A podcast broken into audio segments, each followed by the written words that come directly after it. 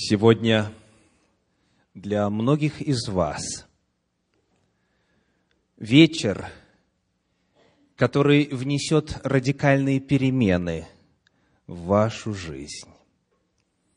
Если вы подготовились к нему, провели исследование своей жизни, подготовили необходимую информацию, сегодня Господь даст вам освобождение от проклятий и свободу от демонического засилья.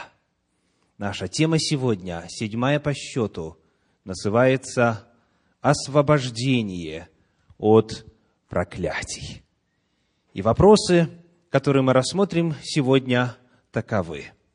Когда началась эпоха изгнания бесов на нашей земле? Кто сегодня обладает этой властью. Каковы шаги к свободе от проклятий? В Евангелии от Матфея в 12 главе, в 28 стихе записаны следующие слова Иисуса Христа. «Если же я Духом Божиим изгоняю бесов, то, конечно, достигло до вас Царствие Божие. Этот же самый стих в современном переводе Российского библейского общества звучит так. «А если я Духом Божьим изгоняю бесов, значит, Царство Бога уже пришло к вам». В переводе Кулакова «Если же Духом Божьим изгоняю я бесов, тогда Царство Божие пришло уже к вам». Иисус Христос – заявил о том, что сам факт изгнания бесов, который был явлен в его служении, является доказательством наступления новой эры, является доказательством того, что настала пора Царствия Божия. И этого времени жители земли долго ждали. Через древнего пророка Божия Исаию – были произнесены в свое время следующие слова. В 61 главе книги этого пророка в первых трех стихах. «Дух Господа Бога на мне, ибо Господь помазал меня благовествовать нищим, послал меня исцелять сокрушенных сердцем, проповедовать пленным освобождение – и узникам открытие темницы, проповедовать лето Господне благоприятное и день мщения Бога нашего, утешить всех сетующих, возвестить сетующим на Сионе, что им вместо пепла дастся украшение, вместо плача – елей радости, вместо унылого духа – славная одежда, и назовут их сильными правдою, насаждением Господа во славу Его». Это пророчество ждало своего исполнения около семисот лет. И вот однажды в один субботний день в городе Назарет в Израиле, в Иудее – произошло следующее. Евангелие от Луки, 4 глава, стихи 16 по 21 рассказывают об этом так. «И пришел в Назарет, где был воспитан, и вошел по обыкновению своему в день субботний в синагогу и встал читать. Ему подали книгу пророка Исаии, и он, раскрыв книгу, нашел место, где было написано «Дух Господень на мне». Ибо Он помазал меня благовествовать нищим, и послал меня исцелять сокрушенных сердцем, проповедовать пленным освобождение, слепым прозрение, отпустить измученных на свободу, проповедовать лето Господне благоприятное. И, закрыв книгу, отдав служителю, сел и глаза всех в синагоге были устремлены на него.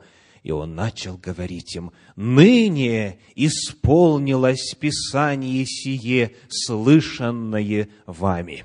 Иисус Христос, помазанник Божий, Сын Божий, придя на землю нашу в определенное время, в контексте субботнего синагогального богослужения, открыл древний свиток пророка Исаии – прочитал древние пророчества и сказал, «Ныне, сегодня исполнилось это Писание, которое вы слышали. Оно исполнилось в служении Иисуса Христа. Он пришел отпустить измученных на свободу. И вот вопрос, освободил ли Иисус Христос кого-либо из тюрьмы за время своего служения?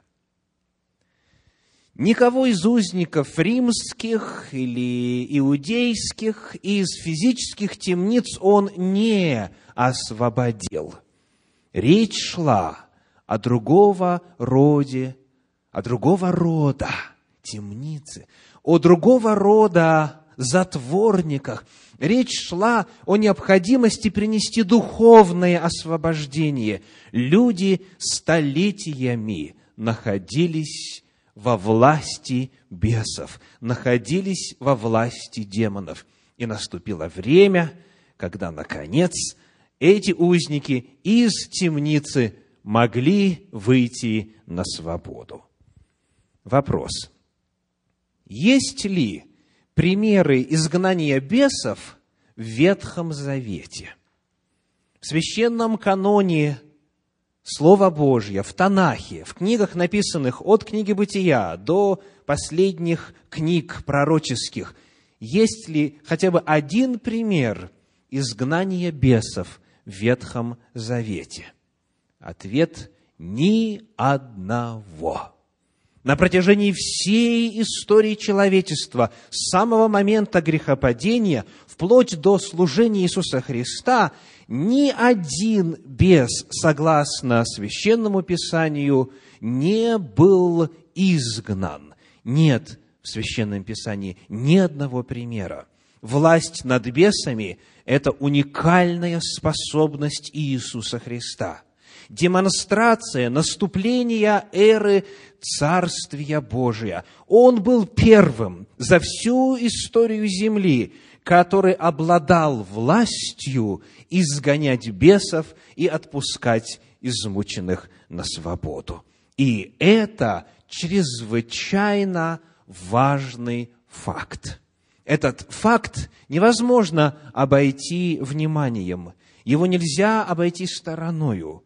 Он закладывает фундамент для надежды любого, кто хочет обрести свободу от проклятий и демонического влияния. Иисус Христос является единственной личностью, которая впервые в истории человечества изгоняла бесов согласно священному Писанию. И появляется вопрос, чем же таким обладал Иисус Христос? Что же такого было в нем, что послужило правом наличия этой власти и этой способности? В Евангелии от Луки, 8 главе, читаем стихи 27 и 28. «Когда же вышел он на берег, встретил его один человек из города, одержимый бесами с давнего времени, и в одежду не одевавшийся, и живший не в доме, а в гробах. Он, увидев Иисуса, вскричал, пал перед ним и громким голосом сказал, «Что тебе до меня, Иисус, Сын Бога Всевышнего? Умоляю тебя, не мучь меня».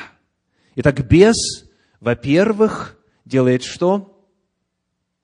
кланяется, он падает ниц, он признает власть стоящего перед ним, а во-вторых, указывает, почему он это делает. Какова причина? Ты есть сын Бога Всевышнего. Бесы очень хорошо знают, кто есть кто в духовном мире.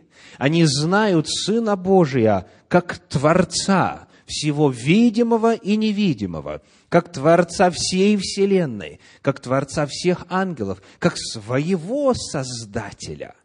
Первая причина, по которой Иисус Христос был в состоянии изгонять бесов, заключается в том, что природа Его божественная. Поэтому Он мог это делать. Вторая причина указана в Евангелии от Иоанна в 12 главе, в стихах с 31 по 33. «Ныне суд миру сему. ныне князь мира сего изгнан будет вон. И когда я вознесен буду от земли, всех привлеку к себе. Сие говорил он, давая разуметь, какую смертью он умрет. Итак, какова вторая причина власти Иисуса Христа изгонять бесов, согласно этому отрывку? Князь мира будет изгнан вон на каком основании? Сие говорил он, давая разуметь, какую смертью он умрет. Он будет вознесен от земли, он повиснет между небом и землею на Голговском кресте. И вот этот акт, эта жертва его является второй причиной, вторым основанием власти Иисуса Христа над бесами. В послании к Галатам, в третьей главе, в стихах 13 и 14, рассказывается о том, что же произошло на Голговском кресте в плане проклятий, которые висели над человеческим родом с момента грехопадения. Христос, сказано, искупил нас от клятвы закона, сделавшись за нас клятвою. Ибо написано «проклят всяк висящий на древе» дабы благословение Авраамова через Христа Иисуса распространилось на язычников, чтобы нам получить обещанного Духа верою. Вот что произошло там на Голговском кресте. Он сделался за нас клятвою, ибо написано «проклят всяк, висящий на древе», для того, чтобы мы могли получить что? Благословение Авраамова. Посмотрите, как этот стих выглядит в современном переводе Российского библейского общества. Христос избавил нас от проклятия закона, приняв проклятие вместо нас на себя, потому что сказано «проклят тот, кто повешен на дереве». А в переводе Кулакова сказано «Христос заплатил за освобождение наше от того самого проклятия, что высказано в законе, на себя приняв проклятие за нас. Ведь написано «проклят всякий, висящий на дереве». Вот что произошло на Голгофе. Там проклятие всего мира было возложено на одну уникальную во Вселенной личность, на Бога, который, придя в мир, стал человеком, на Христа Иисуса. И там произошла замена. Он заплатил за проклятие, которое человеческий род заслужил, взяв его на себя. В послании Галатам 14 стихе говорится, что произошло это, дабы благословение Авраамова через Христа Иисуса распространилось на язычников. Что же такое благословение Авраамова? Какое оно, это благословение? В чем оно заключается? Давайте посмотрим, что об этом говорит Тора в книге Бытие в 24 главе в первом стихе. Авраам был уже стар, и в летах преклонных, Господь благословил Авраама всем. Вот какое благословение Авраама. Господь благословил Авраама всем, и долголетие ему дал, и потомство ему дал, и богатство ему дал, и свободу от многих невзгод в жизни дал. Господь благословил Авраама всем. И вот это благословение Он приготовил для каждого, кто пожелает его принять. Вот там, на Голговском кресте, произошел обмен. Он взял на себя проклятие наше для того, чтобы мы получили благословение Авраама. А благословение это – касается всех сфер жизни человека. Послание к Колоссянам о том, что же произошло там, на Голгофе, во второй главе, в стихах с 13 по 15 говорится так. «И вас, которые были мертвы во грехах и в необрезании плоти вашей, оживил вместе с Ним, простив нам все грехи, истребив учением бывшее о нас рукописание, которое было против нас. И Он взял его от среды и пригвоздил ко кресту отняв силы у начальств и властей, властно подверг их позору, восторжествовав над ними собою. Что означает этот стих? Сказано, отняв силы у начальств и властей, властно подверг их позору, восторжествовав над ними собою. Скажите, о какой власти, о каких начальствах идет речь здесь? Какие власти приговорили Иисуса Христа к позорной казни? Иудейские власти, верхушка, которая, в отличие от народа всего, не приняла его, и затем римские власти, то есть религиозные власти, светские власти, его подвергли позору, правда? А Библия говорит о том, что на кресте он какие-то начальства и власти подверг позору и над ними восторжествовал. О каких властях идет речь? Послание к Ефесянам, 6 глава, 12 стих. «Потому что наша брань не против крови и плоти, но против начальств, против властей, против мироправителей тьмы века сего, против духов злобы поднебесной». Итак, о ком идет речь? о всем дьявольском войске. Речь идет об ангелах сатаны. Речь идет о тех, кто также четко организован, как еще тогда, когда они были Божьими ангелами. Дьявол одну треть Божьих ангелов увел за собою, и сейчас они являются мироправителями. Они являются духами злобы.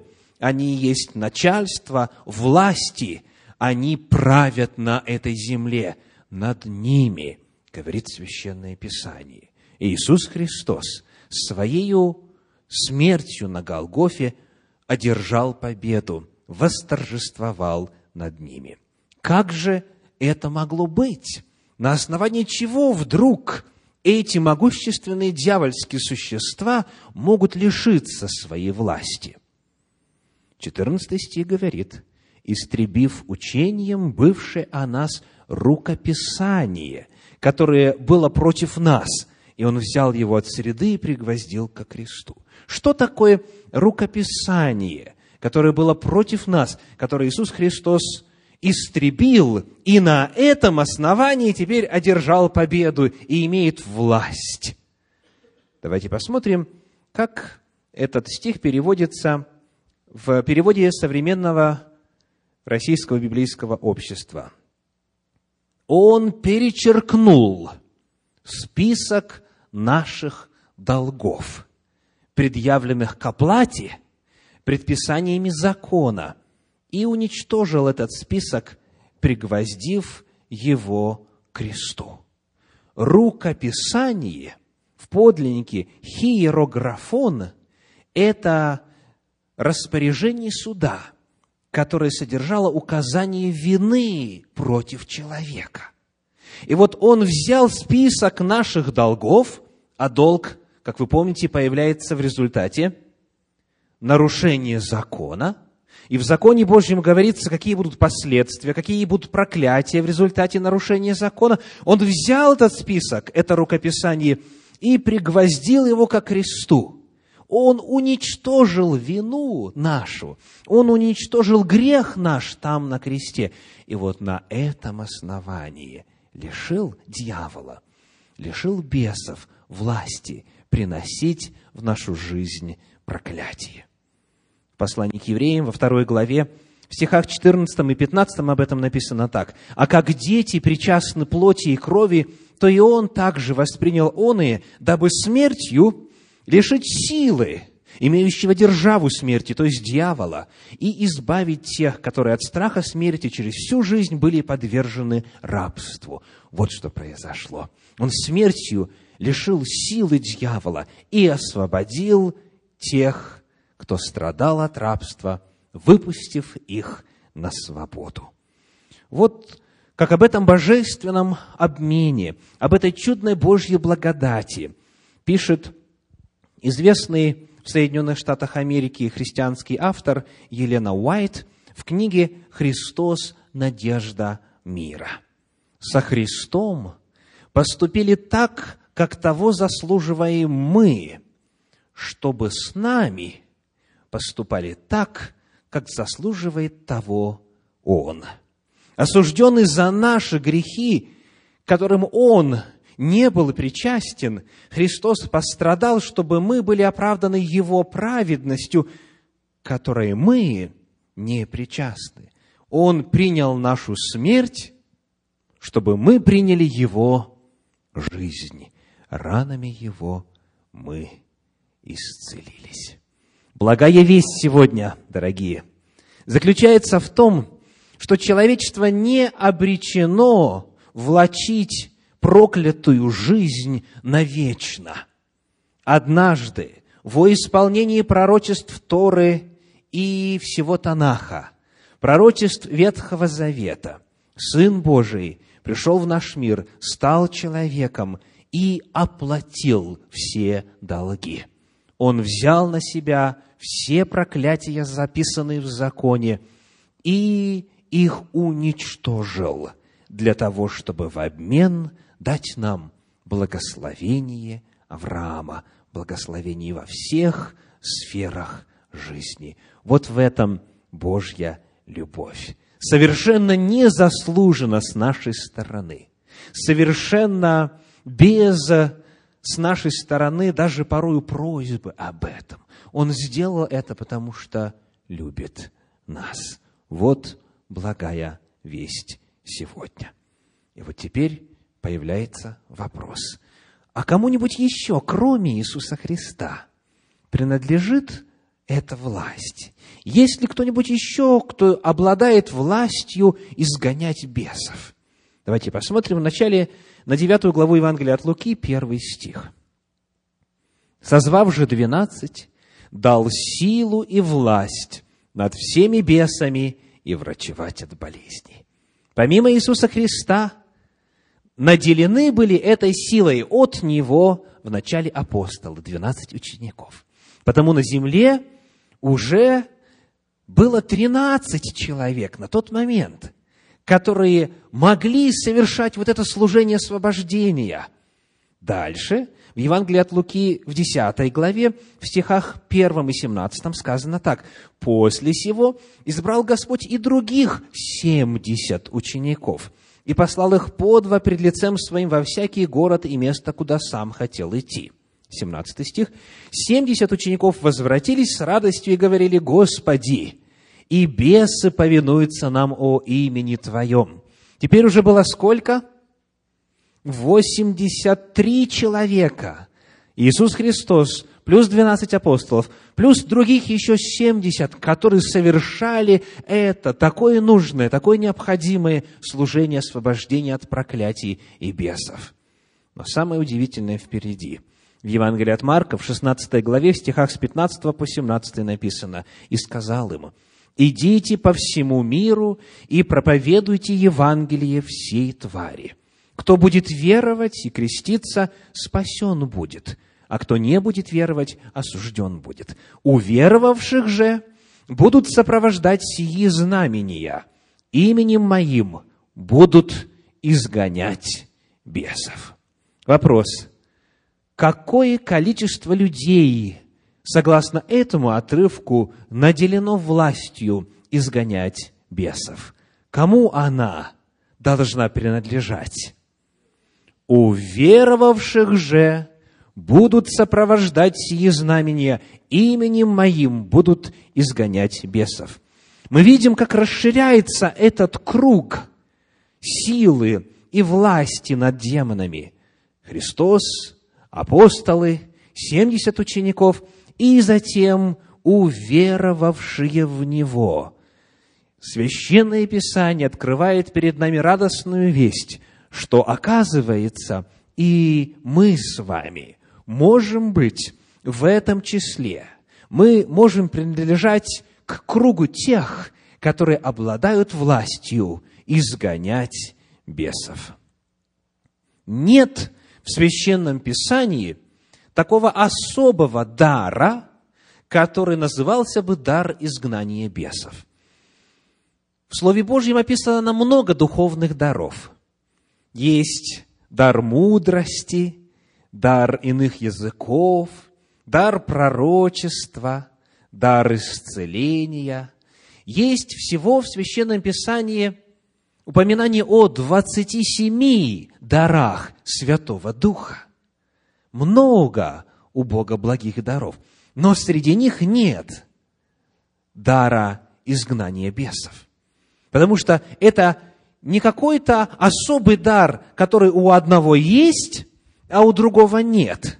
Как, например, дар пророчества. Не все могут быть пророками. Изгнание бесов – это вопрос власти, это не вопрос дара. Это вопрос статуса тех, кто в Господе. И это удивительная благая весть. И об этой власти Господь сообщает в своем слове неоднократно. В Евангелии от Матфея, в 28 главе, в стихах с 18 по 20 читаем, «И, приблизившись, Иисус сказал им, «Дана мне всякая власть на небе и на земле. Итак, идите, научите все народы, крестя их во имя Отца и Сына и Святого Духа, уча их соблюдать все, что я повелел вам, и сея с вами во все дни до скончания века». Он говорит о том, что ему дана власть, и он теперь посылает своих последователей с определенной миссией и обещает, что он с ними будет пребывать доколе? До скончания века. Это означает, что власть, которую он дал, она продолжается с Церковью Божией, с последователями Иисуса Христа всегда и поныне, доколе кончина века не наступила. В, первом, в Евангелии от Иоанна, в первой главе, в стихах 12 и 13 об этом сказано так. «А тем, которые приняли Его, верующим во имя Его, дал власть быть чадами Божиими, которые не от крови, не от хотения плоти, не от хотения мужа, но от Бога родились. Он дал власть. То есть быть детем Божьим, быть чадом Божьим, это значит обладать властью. Послании к Колоссянам во второй главе, в стихах 9, 10 и 15, в ответ на вопрос, кому дана власть, звучит такой ответ. «Ибо в нем обитает вся полнота божества телесно, и вы имеете полноту в нем, который есть глава всякого начальства и власти, отняв силы у начальств и властей, властно подверг их позору, восторжествовав над ними собою. Итак, кто имеет полноту, кто имеет власть? Вы имеете, говорит апостол Павел, тем, кому он пишет в церкви в Колоссах. В Евангелии от Марка, в 16 главе, нам нужно не пропустить условия, на которых дается эта власть.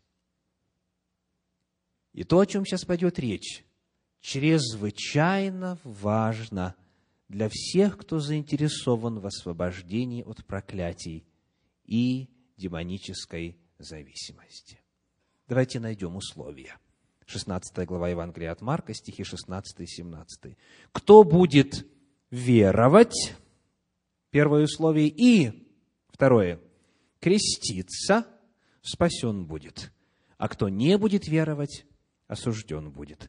У веровавших же будут сопровождать сии знамения, именем моим будут изгонять бесов». Первое условие – это вера. Верою, протянув руку веры, получить этот статус, уверовать в Божью любовь, принять пришедшего Мессию, принять исполнение в нем всех библейских пророчеств. И сделав это, во-вторых, необходимо креститься. Слово «креститься» означает совершить омовение в воде, полным погружением в воду, что символизирует смерть человека для греха. И вот он скрывается в водной могиле. И затем возрождение для новой жизни. Это служение было установлено еще в Торе, в законе Господнем, и оно в служении Иоанна Крестителя, в служении Иисуса Христа, в служении апостолов продолжалось. Это совершить омовение в воде, желая в воде заключить завет с Господом. Далее, посмотрим на второе послание, на вторую главу послания Колоссянам, стихи с 10 по 12. Какое здесь условие выражено? «И вы имеете полноту в нем, который есть глава всякого начальства и власти». Кто такие вы? В нем вы и обрезаны обрезанием нерукотворенным, совлечением греховного тела плоти, обрезанием Христовым, быв погребены с Ним в крещении. В нем вы и совоскресли верою в силу Бога, который воскресил Его из мертвых. Итак, полноту в Нем, в Сыне Божьем, имеют те, кто поверил в Него, и те, кто погребен с ними с Ним, с Иисусом Христом, в крещении. Эту власть имеют те, кто заключил с Господом завет путем водного крещения. В первой главе Евангелия от Иоанна в стихах 12 и 13 эти условия выражены так. «А тем, которые приняли Его, верующим во имя Его, дал власть быть чадами Божии, которые не от крови, не от хотения плоти, не от хотения мужа, но от Бога родились. Итак, рождение от Бога, рождение свыше, духовное обновление. Вот еще одно условие для обретения этой власти. Чтобы освободиться от проклятия, эти условия необходимо выполнить. Невозможно по-другому получить благословение. Слово Божье говорит о том, что Бог для нас соделал необыкновенное чудо. Взял все проклятия на себя. Но мы должны с этим чудом отождествиться. Мы должны выразить свое отношение к этой великой жертвенной любви. Мы должны очень определенно ясно сказать, на чьей мы стороне. И мы делаем это благодаря вере, рождению свыше и заключению завета с Господом в водном крещении. И потому, если кто-то из вас еще это в своей жизни не осуществил, полным погружением в воду, в сознательном возрасте не заключил с Господом завет – то хотя Господь продолжает вас любить, хотя желает, как и всем прочим, принести свои благословения, Он на это не имеет права. Потому что в юридическом отношении, в легальном отношении, рожденные на проклятой планете, где дьявол по-прежнему является князем и Богом, принадлежит кому? Ему, дьяволу. И для того, чтобы выйти на территорию Божьих благословений, необходимо с этим прошлым порвать, необходимо статус свой изменить, необходимо заключить с Господом завет. Потому я призываю всех, не медлите, ради своего блага. Мы не знаем, сколько каждому из нас довелось еще, доведется жить на земле. Я приглашаю вас, если вы знаете, что вы еще не в завете с Господом – если еще не крещены по Его воле, не по человеческим традициям, а так как Он заповедал, полным погружением в воду, в зрелом возрасте, в сознательном возрасте, на основании веры, рождения свыше, приглашаю вас не откладывать это. Завтра в три часа дня в Беловью состоится водное крещение, в котором будут участвовать некоторые из сидящих в зале, которое будет совершаться во исполнении этой заповеди Господней. И если вы желаете присоединиться, скажите об этом мне после этой встречи, и я буду иметь честь послужить вам в духовном рождении, в заключении завета с Господом. И вот теперь появляется вопрос. Если эта власть, говорит человек верующий, принадлежит мне, то почему же, поверив в Иисуса Христа, заключив с Ним завет, присоединившись к церкви, я автоматически не освободился от бесов и их проклятий? Если вот эти условия выполнены, если я теперь отождествился с Иисусом Христом, если я теперь с Ним в завете, почему я автоматически не освобождаюсь от бесов и их проклятий? Давайте посмотрим на одно емкое высказывание из послания апостола Павла, которое мы находим в послании к Ефесянам в первой главе, в стихах с 15 по 23. «Посему и я, услышав о вашей вере во Христа Иисуса и о любви ко всем святым, непрестанно благодарю за вас Бога, вспоминая о вас в молитвах моих». Скажите, он пишет верующим или неверующим, христианам или нехристианам? Верующим и христианам вне сомнения, правда? Он говорит, я услышал о вашей вере во Христа Иисуса. И вот смотрите, о чем же он молится касательно этих ефесских христиан? Чтобы Бог, Господа нашего Иисуса Христа, Отец славы, дал вам духа премудрости и откровения к познанию Его и просветил очи сердца вашего, дабы вы познали, в чем состоит надежда призвания Его, и какое богатство славного наследия Его для святых, и как безмерно величие, могущество Его в нас, верующих по действию державной силы Его – которую Он воздействовал во Христе, воскресив Его из мертвых и посадив одесную себя на небесах. О чем молится апостол? Он говорит, чтобы вы, люди верующие, чтобы вы, христиане, познали то богатство славного наследия, которое для вас приготовлено, чтобы вы познали, как безмерно величие и могущество Его в вас.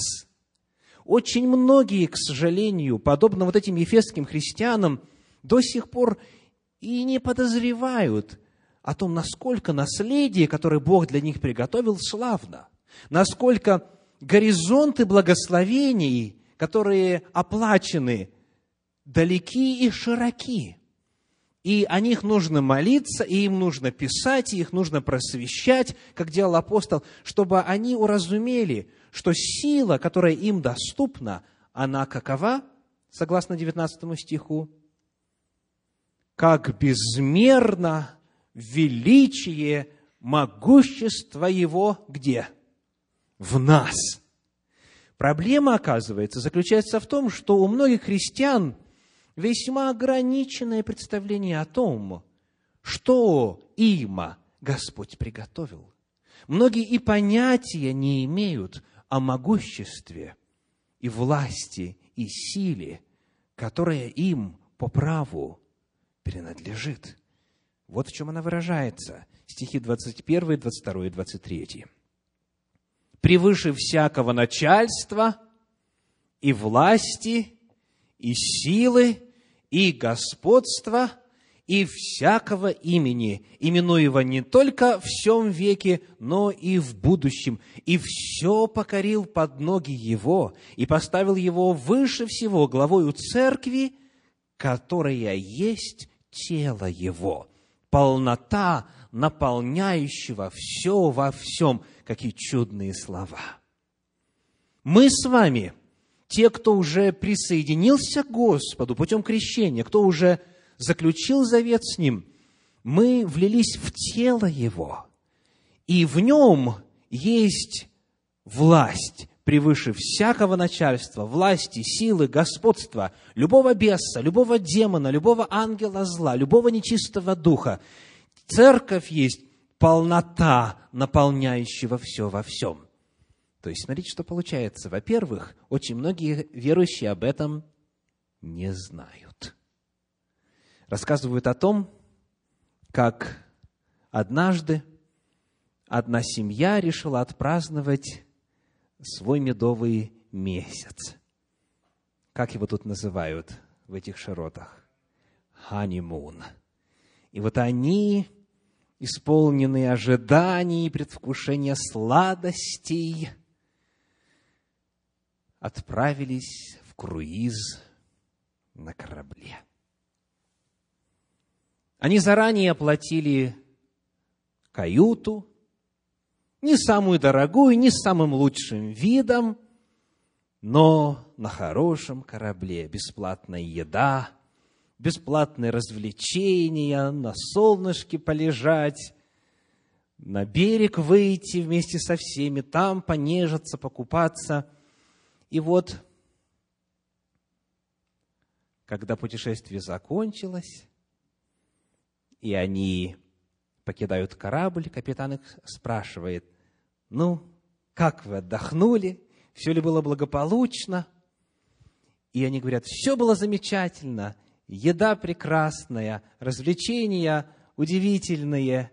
Вот немножко маловато места нам было в каюте. Пришлось вот так вот как-то рядышком друг с другом а, проводить и ночи, и так далее – ну, в целом все было нормально, было все комфортно и так далее. Он говорит, а какая у вас была каюта? Они называют номер.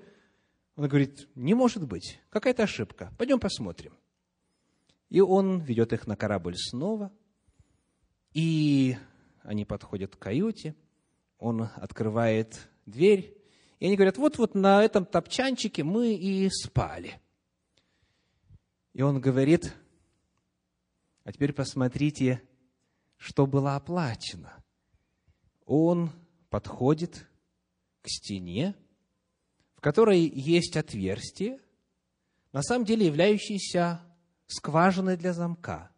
Он поворачивает ключ в скважине, и им открывается шикарный номер внутри этой каюты. Они провели две недели в предбаннике, в коридоре, в прихожей, вместо того, чтобы наслаждаться всеми преимуществами этой каюты. Очень многие верующие живут точно так же. Они что-то знают, какие-то благословения получают, какое-то мизерное представление о Божьей силе и власти, которая им принадлежит, имеют, но никогда на протяжении всего своего жизненного пути – так и не узнают, какой их жизнь могла бы быть. Итак, использование власти, во-первых, зависит от чего? От знания, от информации о том, что же нам, согласно священному писанию, в действительности принадлежит. Во-вторых, в книге Иисуса Навина, 18 главе, в стихах с 1 по 3 написано, «Все общество сынов Израилевых собралось в селом, и поставили там скинию собрания, ибо земля была покорена ими. Из сынов же Израилевых оставалось семь колен, которые еще не получили удела своего. И сказал Иисус сынам Израилевым, долго ли вы будете не родить о том, чтобы пойти и взять в наследие землю, которую дал вам Господь Бог отцов ваших? Это парадоксальное место. Вопрос. Чья земля, согласно этому утверждению? Израильская земля, сказано, которую дал вам Господь Бог отцов ваших. Здесь абсолютно ясность. Документы подписаны, и в легальном отношении все понятно. Но ведь там еще живут язычники – которые не собираются отдавать просто так свою землю, правда? И тогда появляется вопрос. Господь дал, она уже дана в наследие, но необходимо что сделать? Необходимо пойти и взять. Нужно воспользоваться этой властью. И Господь сказал, когда ты пойдешь, я и шершней перед тобою пошлю. Я сам пойду впереди тебя. Тебе даже сражаться не нужно будет. Но нужно взять это обетование, поверить в него, поверить, что это есть реальность, и на основании этого обетования Божия пойти и овладеть наследием. Вот почему многие по-прежнему находятся под проклятием, по-прежнему находятся во власти бесов, потому что, номер один, нет информации, никто не учит, сами Слово Божье не изучают толком. Во-вторых, даже если и знают, не пользуются этой властью. Итак, мы подошли с вами теперь к торжественному моменту, который заключается в исследовании семи шагов к освобождению. Каков же путь, который предусмотрел Господь в Своем Слове для тех, кто уже решил главный в своей жизни вопрос, вопрос своего юридического статуса в духовном мире, кто заключил завет с Господом, крестившись во имя Его. Вот семь шагов. Первый – это осознание.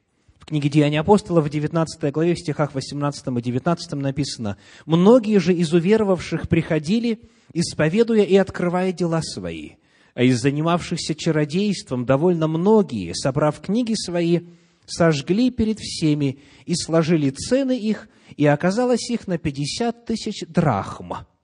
Итак, к этому стиху, к этому отрывку мы уже с вами однажды обращались во время нашей первой встречи и обратили внимание, что здесь описано два этапа духовного роста у этих людей. Во-первых, сказано «многие из уверовавших». Это означает, что опыт спасения у них позади. Они уверовали, крестились, заключили с Господом завет.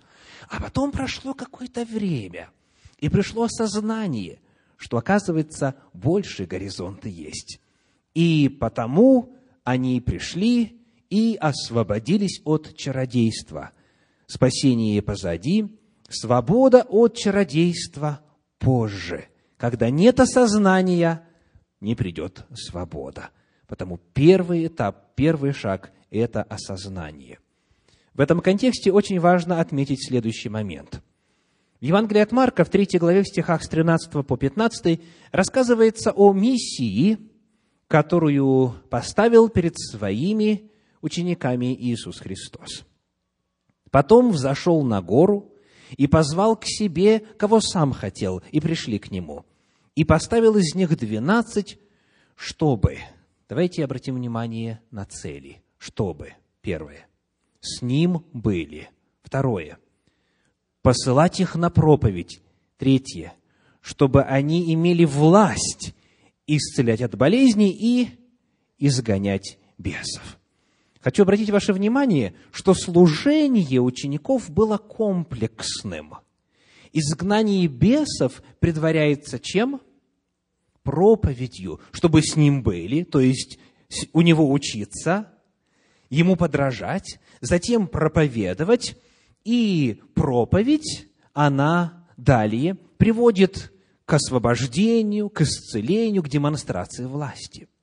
К великому сожалению, очень часто люди хотят пропустить вот этот шаг. Не надо мне проповедовать, не нужно мне время мое тратить. Восемь сеансов, чтобы освободиться от проклятий. Да вот специалист за углом, он за полчаса это в состоянии делать. Люди хотят пропустить вот этот этап. Они хотят, чтобы над ними просто сотворили молитву, что-то пошептали, что-то побрызгали, что-то сказали, чтобы был какой-то обряд совершен, и все, и они свободны. Нет, говорит Священное Писание. Истинная свобода приходит, во-первых, благодаря осознанию. Потому в начале проповедь, а затем освобождение от бесов. И в служении Иисуса Христа всегда это соседствовало. он всегда учил, во-первых, потом демонстрировал силу, в том числе и в изгнании бесов. Освобождение от дьявола – это, во-первых, результат осознания. Во-вторых, второй шаг. Первое послание Петра, 5 глава, стихи 8 и 9. «Трезвитесь, бодрствуйте, потому что противник ваш дьявол ходит, как рыкающий лев, ища кого поглотить. Противостойте ему, что дальше? Твердою верою, зная, что такие же страдания случаются и с братьями вашими в мире. Итак, второй шаг, второе очень важное условие – это вера. Без твердой веры с дьяволом и бесами воевать невозможно – в Евангелии от Матфея в 9 главе о важности веры в стихах с 27 по 29 написано так. Когда Иисус шел оттуда, за ним следовали двое слепых и кричали «Помилуй нас, Иисус, сын Давидов!» Когда же он пришел в дом, слепые приступили к нему. И говорит им Иисус, «Веруете ли, что я могу это сделать?» Они говорят ему, «Ей, Господи!» То есть, «Да, Господи!» Тогда он коснулся глаз их и сказал, по вере вашей да будет вам. Мера веры, твердость веры определяет получаемый человеком результат. По вере вашей да будет вам. В Евангелии от Марка, в 6 главе, в стихах с 5 по 7 написано о печальном эпизоде из жизни Иисуса Христа и не мог совершить там никакого чуда. Только на немногих больных, возложив руки, исцелил их. И дивился неверию их. Потом ходил по окрестным селениям и учил, и, призвав двенадцать, начал посылать их по два и дал им власть над нечистыми духами. Итак, что является препятствием на пути освобождения – неверие. Оно блокирует Божью силу. В книге «Деяния апостолов» в 19 главе, в стихах с 13 по 16 есть интересный пример. Даже некоторые из скитающихся иудейских заклинателей стали употреблять над имеющими злых духов имя Господа Иисуса, говоря, «Заклинаем вас Иисусом, которого Павел проповедует». Это делали какие-то семь сынов иудейского первосвященника Скевы. Но злой дух сказал в ответ, «Иисуса знаю, и Павел мне известен, а вы кто?» И бросился на них человек, в котором был злой дух, и, одолев их, взял над ними такую силу, что они нагие и избитые выбежали из того дома. Вопрос, что они неправильно сделали – Скажите, произнесли ли они правильные слова? Они сказали, заклинаем вас Иисусом. То есть имя Иисуса произнесли, да? Проблема заключалась в том, что не было личной веры в Иисуса. Заклинаем вас Иисусом, которого Павел проповедует. Не было личной веры в Него, и потому не было власти. Бесы знают, у кого есть власть над ними. И это определяется верой, твердой верой и наличием союза с Господом Иисусом. Третий шаг к освобождению, очень важный, это примирение с ближними. В послании Коринфянам, во втором послании, во второй главе, в стихах 10 и 11 сказано, а кого вы в чем прощаете, того и я. Ибо и я, если в чем простил кого, простил для вас от лица Христова, чтобы не сделал нам ущерба сатана, ибо нам не безвестны его умыслы.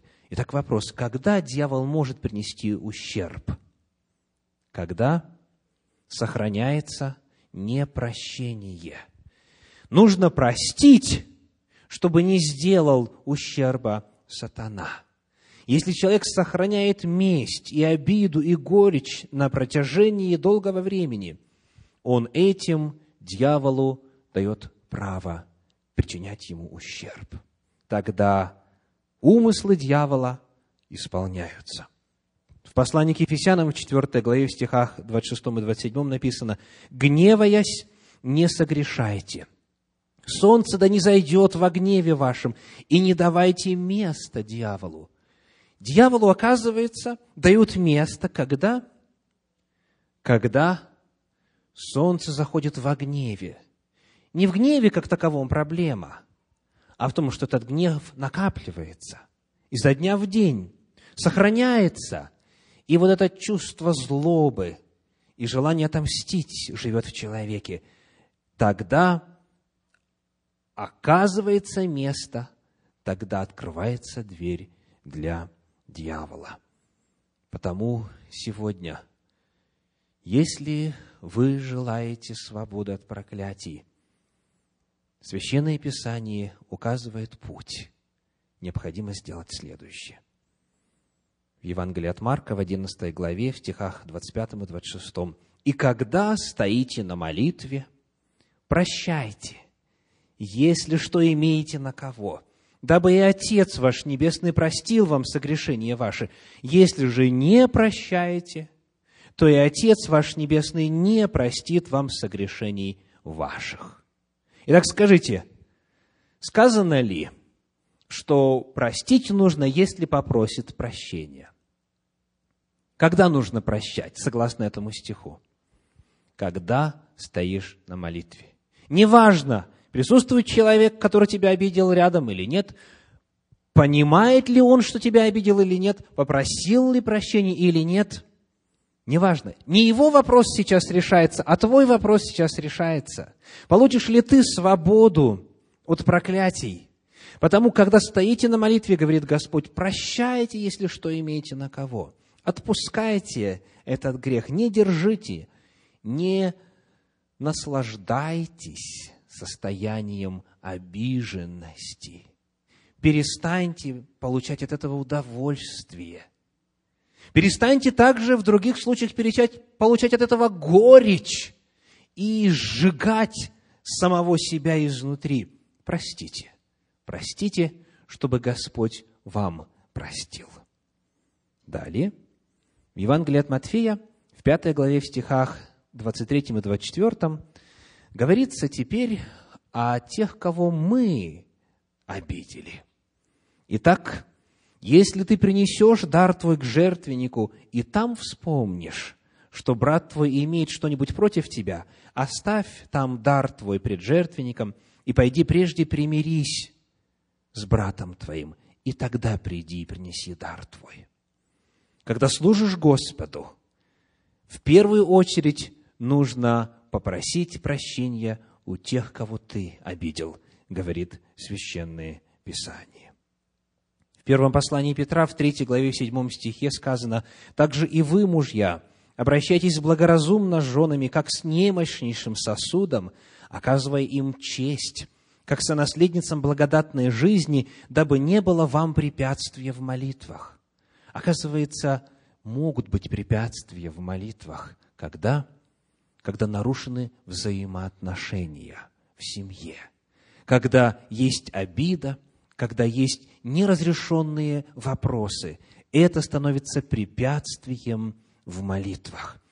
И потому, если сегодня, перед вот этой молитвой освобождения от проклятий, вы еще не попросили прощения у тех, кого, как вы знаете, вы обидели, перед кем вы виновны – Дайте сегодня во время этой молитвы обет Богу, обещание Богу сделать это непременно при первой же возможности, для того, чтобы на основании вашего слова Господь мог иметь право вас облагодетельствовать.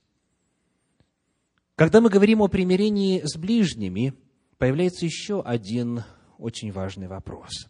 Вот что гласит Божий закон, книга Левит, 6 глава, стихи со 2 по 5.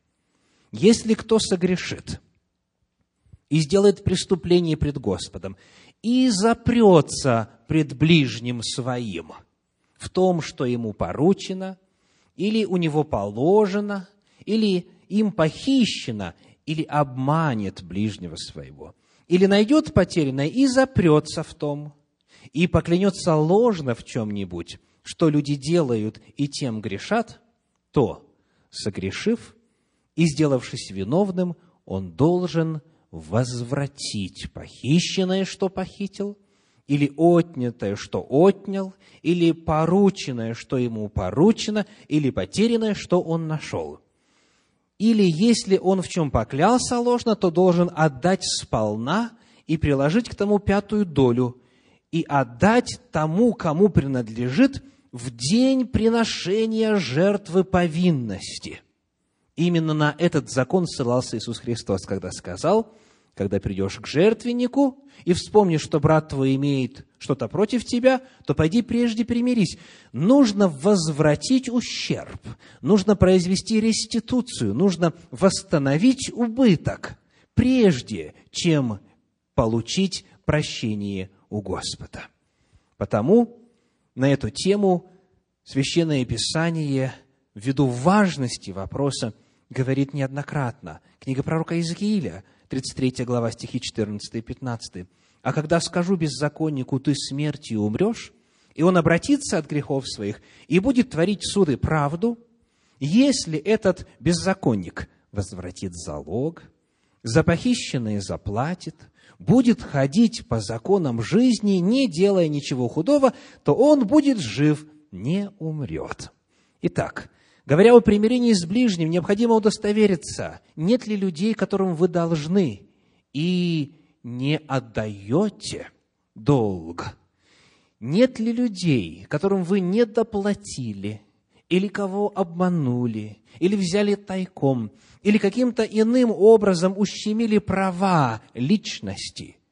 Необходимо все это восстановить, необходимо все это обязательно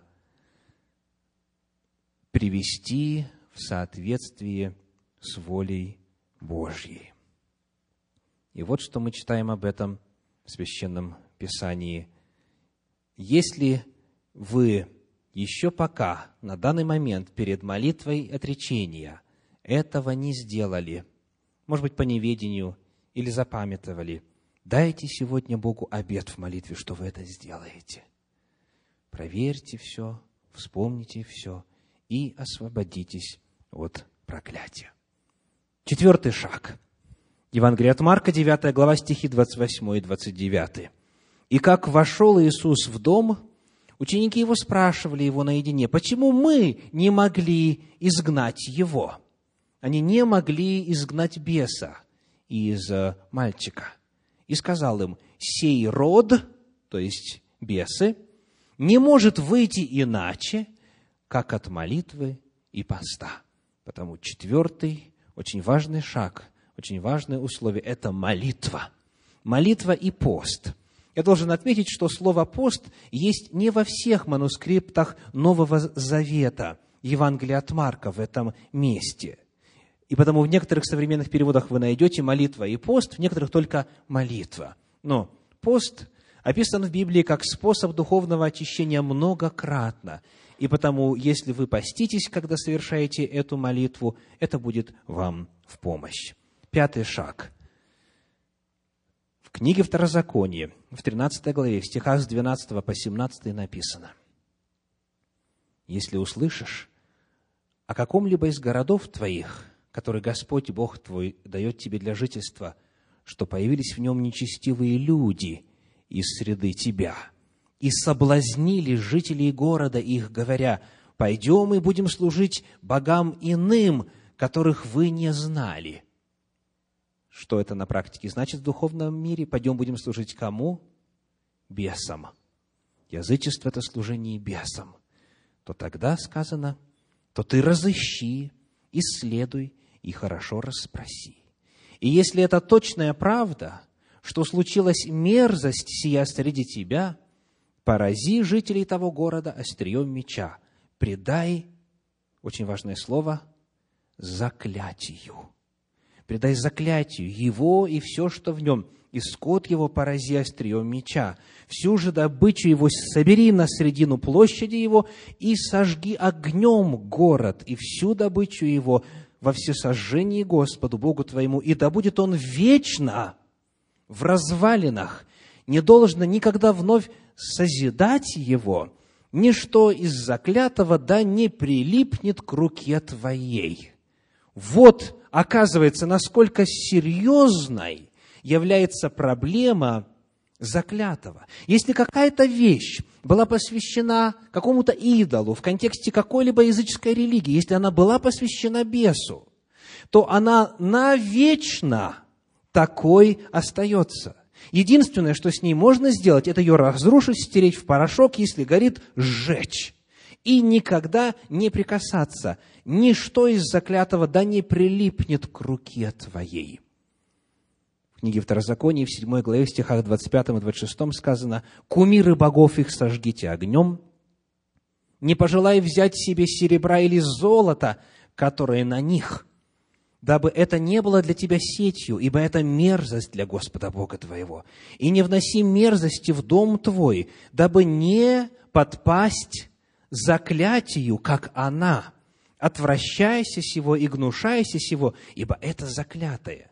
Священное Писание предостерегает, что даже если какая-то часть орнамента, оклад из стукана, как мы читали в свое время у пророка Исаии, если серебро или золото с поверхности оккультного предмета вносится в дом, тогда дом подпадает заклятию, и тогда приходит в дом беда. Единственное, что нужно сделать с заклятым, проклятым, с оккультными предметами, это уничтожить. Это и есть пятый шаг – уничтожение заклятого. Всего того, что имеет оккультный характер, что бы это ни было, мы говорили о разных носителях информации, книги ли то, компакт-диски, аудио и видеокассеты, компьютерные игры и так далее, и так далее. Все, что имеет дьявольскую, бесовскую, демоническую окраску – все это необходимо уничтожить, потому что через это дьявол и бесы имеют право переносить проклятие в жизнь того или иного дома. И это закон не только Торы, не только Ветхого Завета. Мы читаем об этом и в книге Деяний апостолов, в 19 главе, в стихах 18 и 19. Многие же из уверовавших приходили, исповедуя и открывая дела свои – а из занимавшихся чародейством довольно многие, собрав книги свои, сожгли перед всеми и сложили цены их, и оказалось их на 50 тысяч драхм. Вот здесь важно сказать следующее. Многие люди, слушая эти проповеди, подходят ко мне и говорят, но вот это кольцо, например – на котором есть оккультный знак, которое посвящено в свое время было, оно мне еще от прапрабабушки досталось. Оно имеет большую и материальную, и эмоциональную ценность, потому что это связь родов. Или же, скажем, эту статуэтку в Африке я купил за большие деньги – и вот теперь взять все это и выкинуть, взять все это и сжечь, истребить, измельчить. Как быть вот со всеми теми фильмами, коих у меня может быть сотни, где есть демоническая тематика? Это же уйма денег. Как можно от этого отказаться? Или книги, сонники, всевозможные справочники для ясновидящих и так далее, и так далее. Это же уйма денег. Давайте подсчитаем, во сколько обошлись христианам Ефеса их чародейные книги. Какова ценность? Драхма, она была эквивалентом динарию. Ее ценность равнялась динарию, который, в свою очередь, представлял собой дневную плату. Это рабочий день Средняя заработная плата в день. Итак, сколько вы зарабатываете в день? У каждого свой ответ. У кого-то пособие, у кого-то ставка, у кого-то бизнес и так далее. Сколько бы вы ни зарабатывали, возьмите эту сумму и умножьте ее на 50 тысяч. На 50 тысяч рабочих дней. Вот какова была ценность уничтоженного, заклятого в Ефесской церкви. Вам выбирать финансы, вложенные в оккультный предмет, в заклятое, или свобода от проклятий. Необходимо уничтожить заклятое для того, чтобы не подпадать заклятию. Шестой шаг к свободе – это исповедание.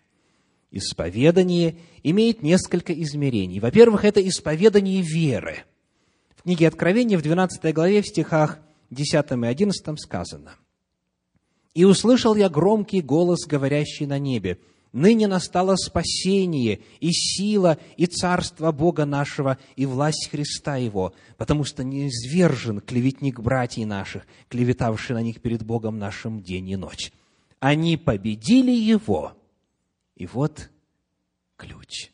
Они победили Его, во-первых, кровью Агнца, вот основание для освобождения от проклятий.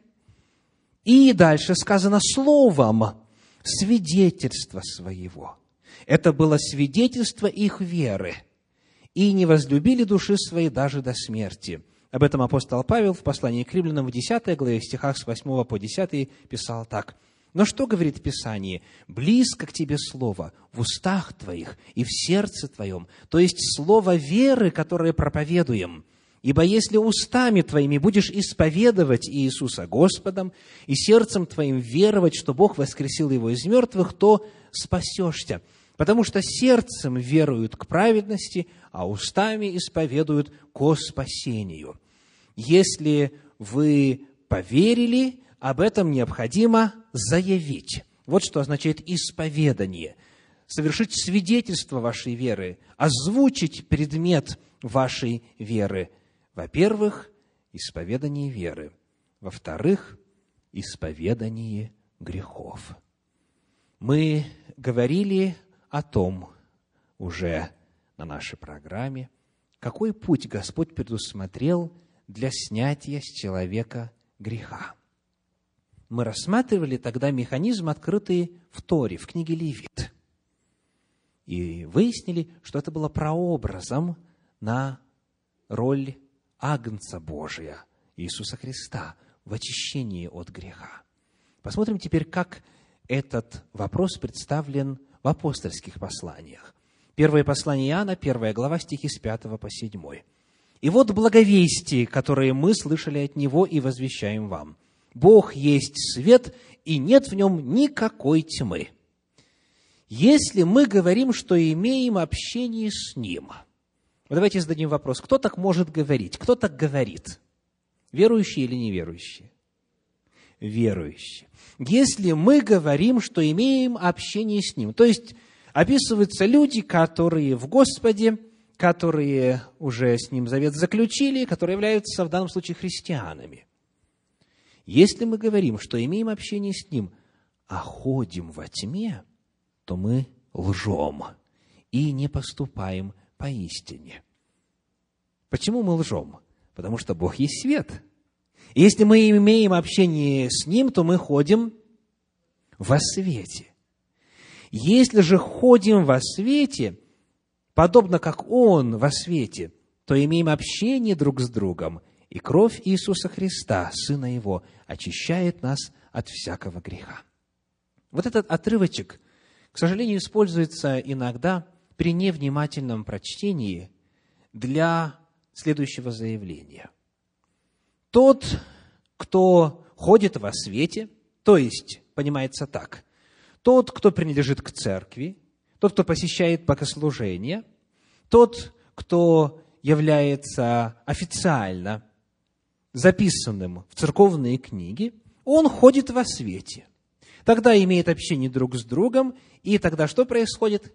Кровь Иисуса Христа, Сына Его, очищает от всякого греха. То есть есть идея, есть представление о том, что как только человек перешагнул порог членства в церковь, когда вопрос статуса решен, то на этом рубеже все его грехи прошлые и неисповеданные в том числе, просто вот водами крещения – они устраняются. Кровь Иисуса Христа, Сына Его, очищает нас от всякого греха, если ходим во свете. О чем здесь говорится на самом деле? Давайте зададим вот такой вопрос. Что значит ходить во свете? Во-первых, апостол предостерегает нас от обмана. Если мы говорим, что имеем общение с Ним, а ходим во тьме, то мы лжем и не поступаем по истине. Кто лжет, верующий или неверующий? Вновь зададим вопрос. Верующие лгут. Оказывается, они могут заявлять о том, что у них все благополучно во взаимоотношениях с Господом на основании самого факта принадлежности к церкви, но они могут при этом ходить во тьме. И тогда это заявление их будет ложным. А что же означает ходить во свете? Какое определение дает Священное Писание? В Евангелии от Иоанна, 3 глава, этот же евангелист, который написал и первое послание Иоанна, в стихах с 19 по 21 пишет следующее, передавая слова Иисуса Христа. Евангелие от Иоанна, глава 3, стихи с 19 по 21. «Суд же состоит в том, что свет пришел в мир, но люди более возлюбили тьму, нежели свет, потому что дела их были злые. Ибо всякий, делающий злое, ненавидит свет и не идет к свету, чтобы не обличились дела его, потому что они злы. Так что значит ходить во свете? Это означает все более и более обнаруживать во свете Божьей истины – свое истинное духовное состояние. Все более взирая на Господа, общаясь с Ним, человек все более и более обнаруживает свои злые дела, те, о которых он раньше и не подозревал. И этот феномен всем нам знаком. Посмотрелась дама утром в зеркало, сочла себя красавицей и вышла в люди – а потом в магазине случайно при десятикратном освещении, увидев себя в зеркало, подумала, что это за старушка тут рядом со мной стоит? Оказывается, это она. Просто дома у нее ради экономии две тусклых лампочки всего горит. И она, посмотрев на себя, видит, все в порядке, все хорошо – но если увеличивается свет, тогда все становится гораздо лучше видно. Вот что значит ходить во свете. Ходить во свете – это не вопрос статуса, это вопрос фактического исследования, рассматривания себя. В 118-м псалме, в 105 стихе написано «Слово Твое, светильник ноге моей и свет стезе моей. Есть священное писание, есть Библия. Ходить во свете – это означает исследовать себя во свете Библии, во свете священного писания. И если это происходит, то тогда человек имеет надежду. Если это происходит, тогда человек молится молитвой 138-го псалма, стихи 23-24. «Испытай меня, Боже, и узнай сердце мое. Испытай меня, и узнай помышления мои, и зри, не на опасном ли я пути, и направь меня на путь вечный». Человек вместо того, чтобы держаться подальше от света и говорить, пожалуйста, не рассказывайте мне ничего больше, чем меньше я буду знать, тем меньше на мне будет ответственности. Вместо этого тот, кто ходит во свете, он, наоборот, расспрашивает, он стремится, и он молится, испытай меня, Боже, узнай сердце мое, высвети своим словом, своим Духом Святым все тайны уголки моего сердца и укажи, что еще в моей жизни неладно, что еще нужно исправить. Только на этом условии, когда человек ходит во свете, кровь Иисуса Христа, Сына Его, очищает нас от всякого греха.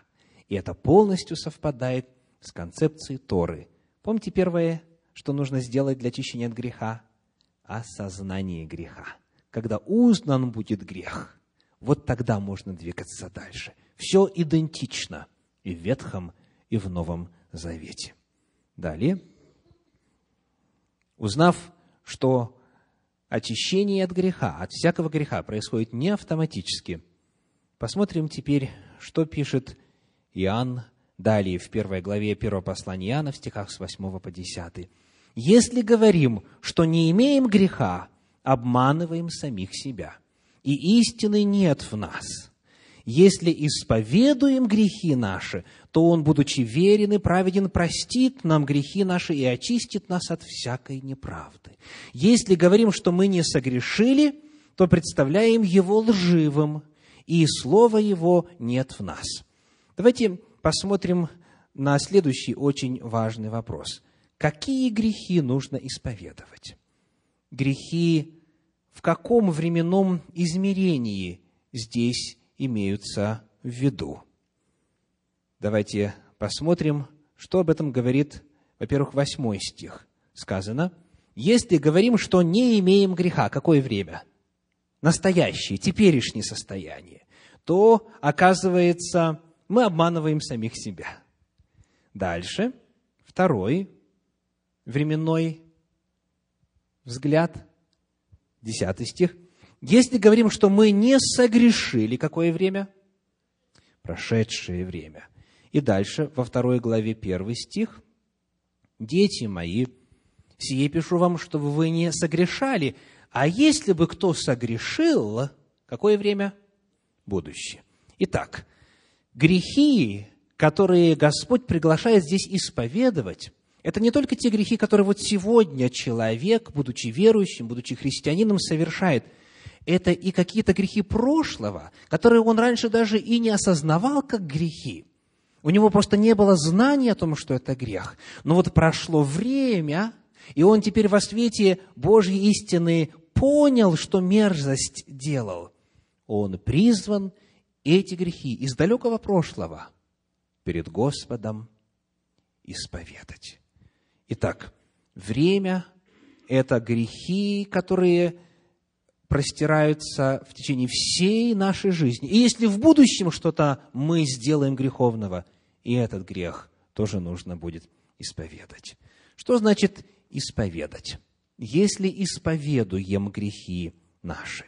В оригинале в греческом используется глагол «homologeo». Вот как он переводится. Евангелие от Матфея, 7 глава, 23 стих, Иоанна 1, 20. «Объявлять». То есть, если что сделаем? Если объявим грехи наши. Дальше. Матфея 14, 17. «Обещать». В этой молитве освобождения мы даем обещание Господу. Иоанна 9, 22.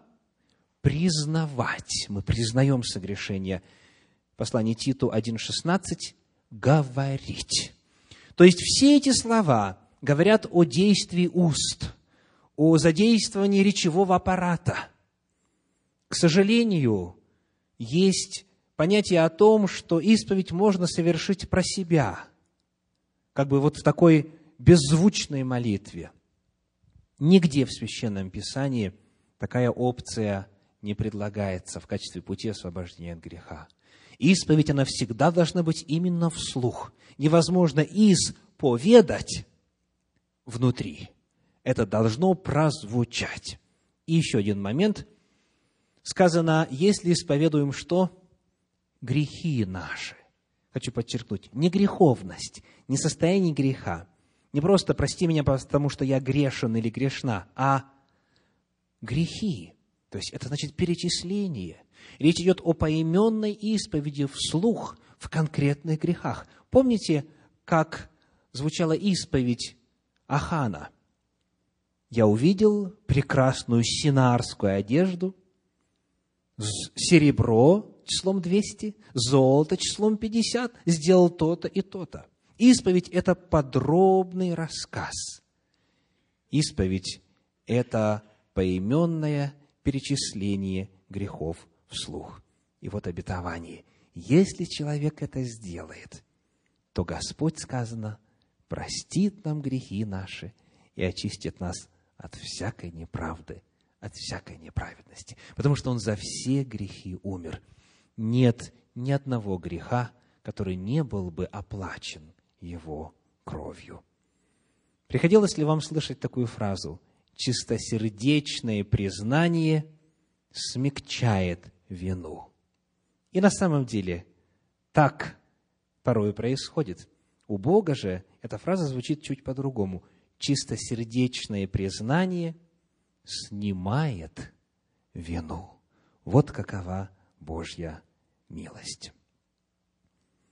Итак, мы с вами выяснили, что исповедь означает, во-первых, исповедание веры, во-вторых, исповедание грехов, и именно это делали те, кто освобождался от проклятий в Ефесе. Книга Деяний апостолов, 19 глава, стихи 18 и 19.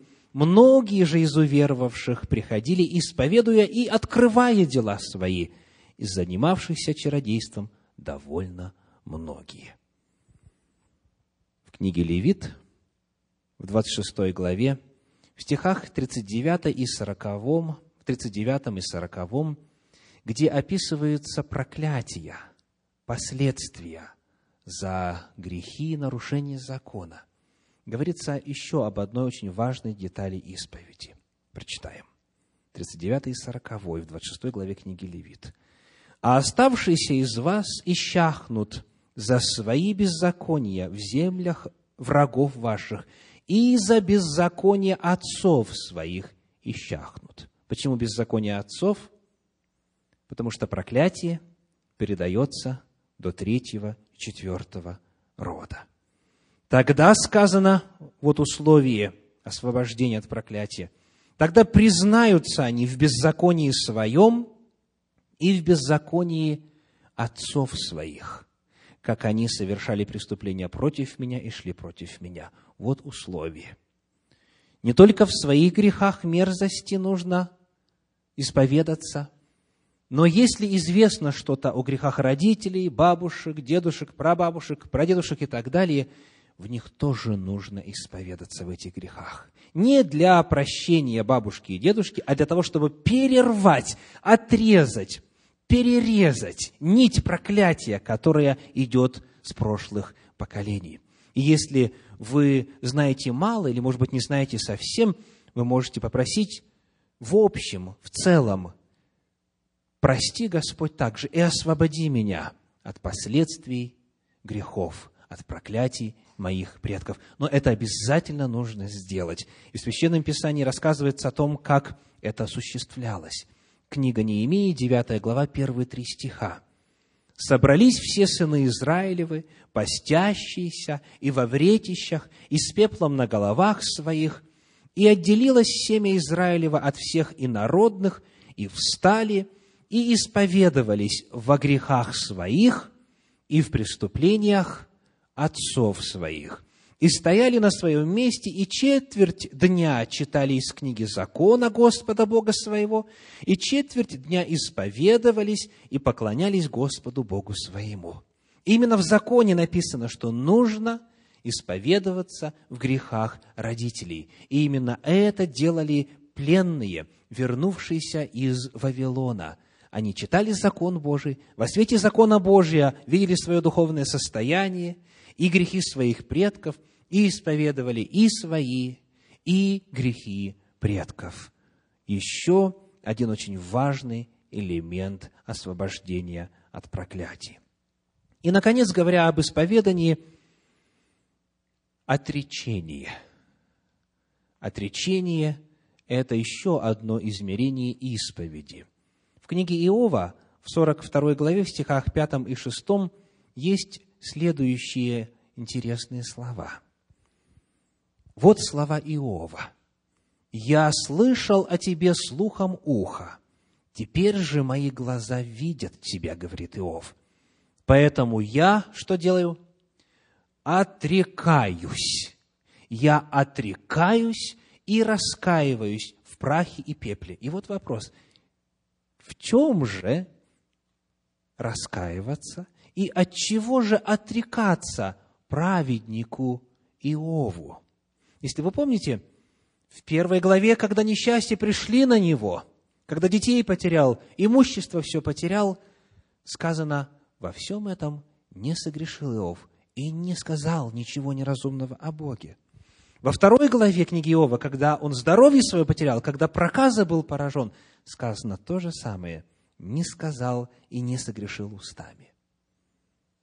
А потом прошло время, а потом пришли друзья, сидели с ним семь дней, и Иов начинает говорить. И вот что он сказал. Послушайте.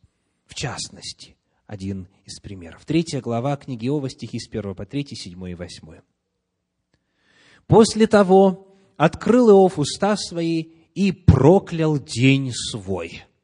И начал Иов и сказал, «Погибни день, в который я родился, и ночь, в которую сказано зачался человек. О, ночь та, да будет она безлюдна, да не войдет в нее веселье, да проклянут ее проклинающий день, способный разбудить Левиафана и так далее». Что делает Иов? Проклинает себя самого. Он проклинает свое зачатие, он проклинает свой день рождения, он проклинает свою жизнь. То есть он наводит проклятие своими устами на самого себя. И потому, чтобы благословение снова к нему вернулось, он должен сделать что? Отречься отречение является способом освобождения от проклятий. И последний шаг, к которому мы шли сегодня весь вечер, седьмой шаг – это изгнание бесов. Евангелие от Марка, 16 глава, 17 стих. Чудное обетование. «Уверовавших же будут сопровождать сии знамения. Именем моим будут изгонять бесов. Итак, если это к вам относится, или если вы сегодня приняли для себя решение по всем тем вопросам, о которых я говорил сегодня, и желаете Господу дать обед, что вы непременно это сделаете сегодня или завтра, или послезавтра, все, к чему вы еще не успели подготовиться сегодня – Тогда, если вы верите, если вы с Господом, вам принадлежит это обетование. У веровавших будут сопровождать сие знамения. Именем моим будут изгонять бесов. Вопрос, из кого? Во-первых, из самого себя. Потому что человек, во-первых, над своим домом властен. Если по милости Божьей мы можем помогать другим, если по милости Божьей сила Божья может являться в освобождении от оккультной обремененности чужих людей, то тем более, в первую очередь, мы над своим духовным домом властны. Фраза, которая для этого используется в Священном Писании, такова. Иисус Христос говорил следующим образом. Марка 9 глава, 25 стих. «Я повелеваю тебе, выйди из него и впредь не входи в него, говорил он демону.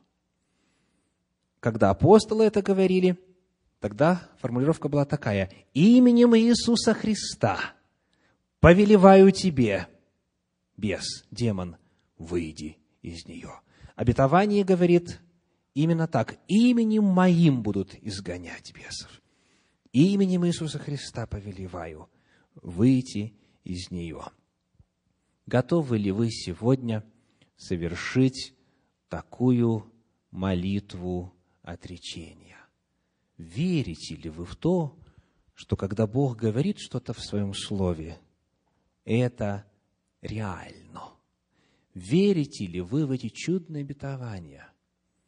Возьмете ли вы наследие, выкупленное для вас – Воспользуетесь ли вы своим правом? Выбор зависит только от вас.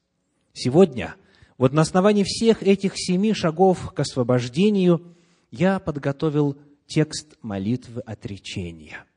И сегодня приглашаю всех присутствующих в ней участвовать. Части этой молитвы мы будем видеть на экране и произносить ее вместе вслух, как мы делали в конце каждого вечера. В этой молитве будут, в этой молитве будут троеточия, которые представляют собою паузы, для того, чтобы вы могли в соответствующем месте сделать свое личное отречение. Я потому приглашаю вас сейчас извлечь вот те листочки бумаги или тетради, блокнот и так далее, на которых вы записывали нравственные причины проклятий, оккультные источники проклятий, все то, что вы подготовили для того, чтобы сегодня отдать это Господу и получить освобождение. Наша молитва будет происходить следующим образом. На протяжении всей молитвы будет звучать музыкальный фон. Когда мы будем молиться с вами вместе, произнося слова на экране, слова молитвы отречения, музыкальный фон будет тихим, мягким. Когда мы будем подходить к тем местам, где должна звучать личная исповедь каждого, операторы наши будут включать звук очень громко, так, чтобы ваш сосед справа или слева не слышал, что вы Господу произносите. То есть тайна исповеди будет сохранена. Вы не обязательно должны говорить это в полный голос, можно произнести это шепотом или в полголоса, но важно, чтобы это было дело уст. Важно, чтобы это было, произнесено и прозвучало. И вот таким образом, частью вместе, частью каждый по отдельности, мы совершим с вами молитву освобождения, молитву отречения – и на этом основании во имя Иисуса Христа произойдет освобождение от проклятий, произойдет освобождение от демонического влияния. Сейчас я приглашаю операторов включить музыкальный фон, а всех вас подняться. И просьба выключить все прочее, что нам могло бы помешать. Хорошо ли виден вам слайд? Слова видны хорошо? Ну что ж, если вы готовы, тогда мы начинаем эту молитву.